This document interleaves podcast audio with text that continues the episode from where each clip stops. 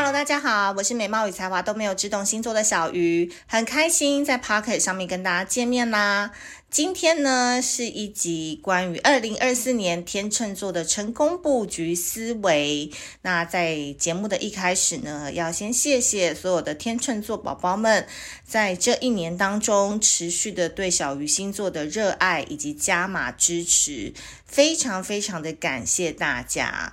那因为呢，我相信这一年走来，大家都不容易，可能很多天秤座有转换跑道啊，然后或者是离开了一段关系，或者是人生有新的启发。那不论怎样呢，我都觉得非常的棒，因为呢，在某些时刻呢，都会觉得，嗯，如果你惊慌失措的时候，还有一个小鱼星座在。那如果未来的日子里，你在某个人的身上，又哭了，在某个坑又跌了，没关系，我们携手一起迈进。身为桃花妈祖的我，可是很多正能量可以提供给你的呢。好，那要迈入了二零二四年啊，嗯，你有些东西要先提前准备好哦。在今年，如果你很忙，你很庸庸碌碌的话，那你听完这一集，你就会知道提前布局是相当的重要。首先呢，第一个我们要关注的是木星。木星呢，其实在二零二三年，也是这个时候呢，它是停留在金牛座。那其实停留在金牛座呢，我们对于生存的议题就会非常非常的在意。例如，我的钱赚得多不多？我吃不吃得饱？我的薪水要不要加薪？我的人生该往哪里去？其实都在在显示我们对生存的恐惧跟焦虑。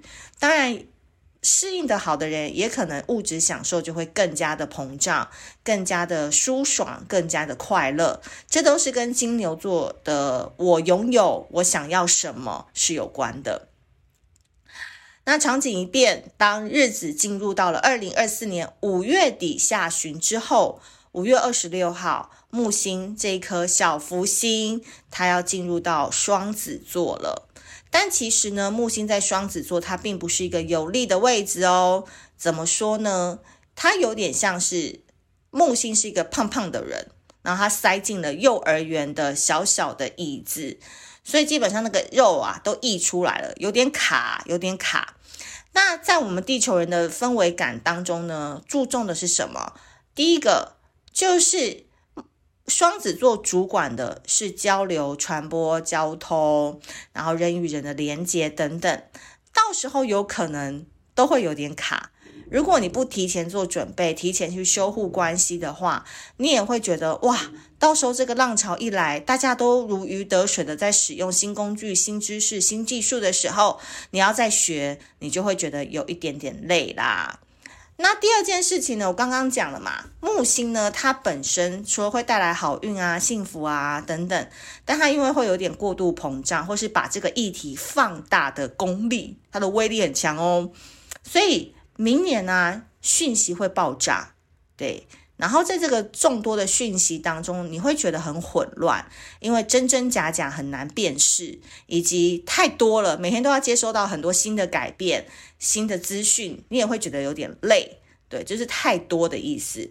所以整个世界的关注焦点呢，也会转往知识与技术的追求。所以基本上呢，这个双子座他们。很喜欢跟人互动，很喜欢传播新消息，所以明年呢，你就是跟人际交往就会更活络，你对于新知识跟新趋势的掌握，你会更敏锐。那所以提前先去了解未来的世界发展会是哪个部分，那反映到你自己的工作、你自己的职涯、你自己的人生安排，你想往哪条路上去走，这件事情就会很重要了。那第二个呢，最重要的星是冥王星。冥王星呢，在十一月二十号，它会正入进正式进入水瓶座，在明年的十一月二十号。那相信呢，风象星座的你应该都可以感觉到，人生想要做一些改变，人生想要活出第二个人格，或是开启第二人生的那种概念。因为呢，冥王星正是水瓶座的时候呢，它会停留二十年，所以在这个二十年当中，有一些事情要转变喽。例如你会摆脱旧有的身份，例如你会释放不再适合自己的观点，你也会为更好的人事物腾出空间。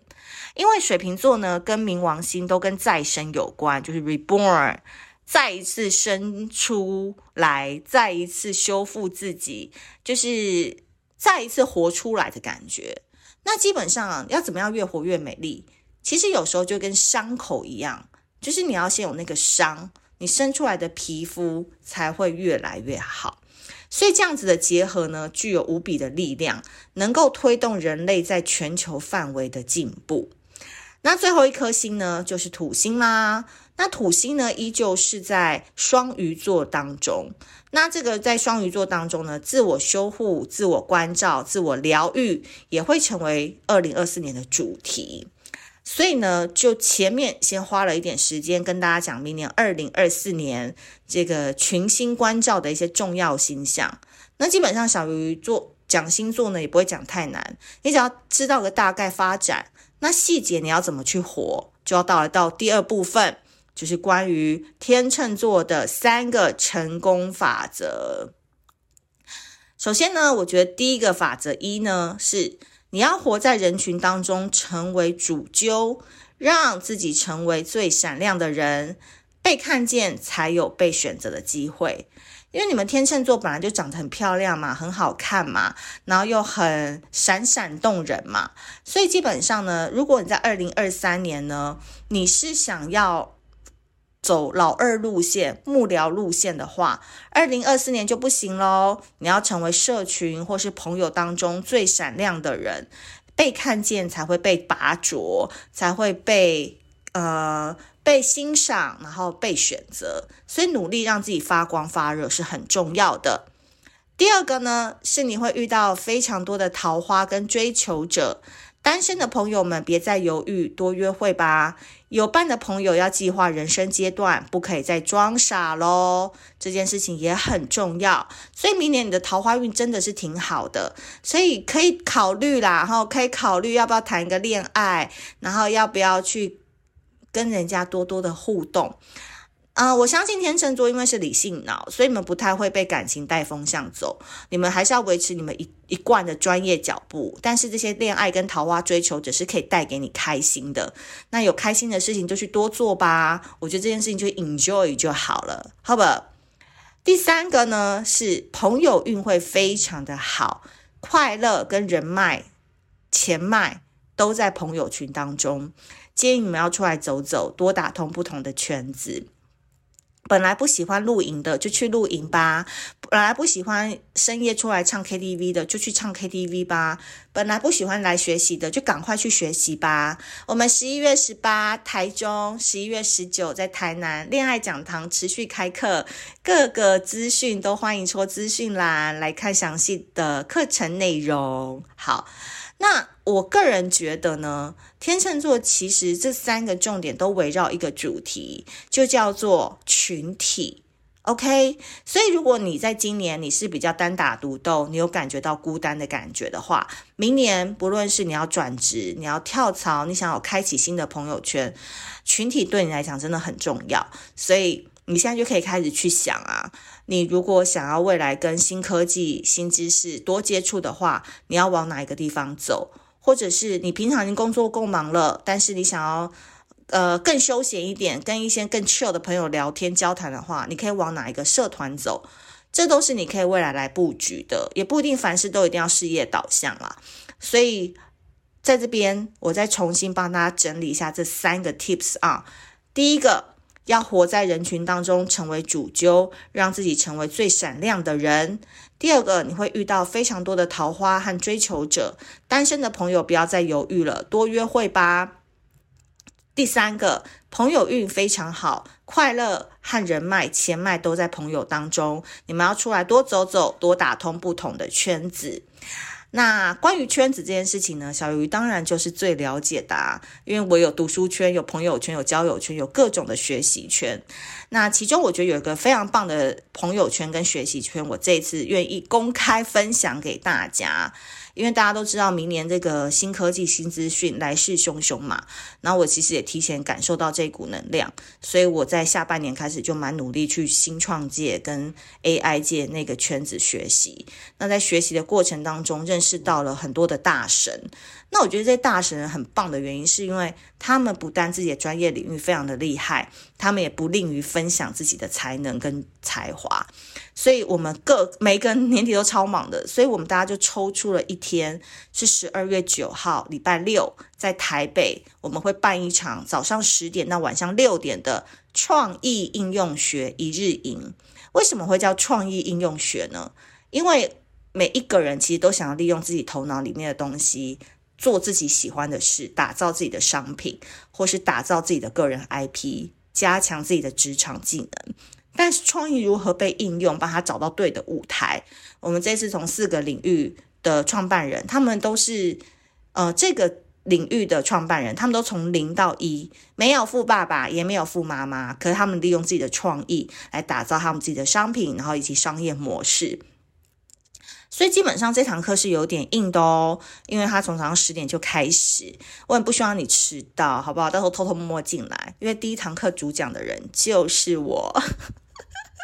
对，因为我本身是你的小鱼星座老师之外，我也是一个很擅长用募资排卡的创业家，所以大家如果有一些好商品，你的好 idea 想要找钱的话，其实。这堂课也蛮值得来上的。那它是一个套票，所以你是买一张票，你四堂课都可以上。然后重点是我刚才讲了嘛，天秤座要打通不同的圈子。我相信你们来上课也会认识到对自己有要求或者很想要学习新知的朋友，对我们来说也是好事。那详细的报名链接我就放在资讯栏。那最重要的事情是呢，明年其实就是一个资讯很混乱、很快速的时代。那我觉得天秤座他们。本身的特质就是一直在活在平衡当中，所以这个特质明年一定要发挥到最大哦。你在快与慢之间，你要找到你自己最适合的生活模式。我觉得这个这个这个框架很大啦，但如你要怎么样用你自己天秤擅长的模式去活出快慢慢快快快慢慢慢快的方式，我觉得你要提前先想，不然明年一到，哇，那个东西真的是太多了。好。在这边就温馨提醒一下天秤座啦。那如果你喜欢这一集的内容的话，记得在 Apple Pocket 上面要多多给我们五星好评。那我们下次见，拜拜。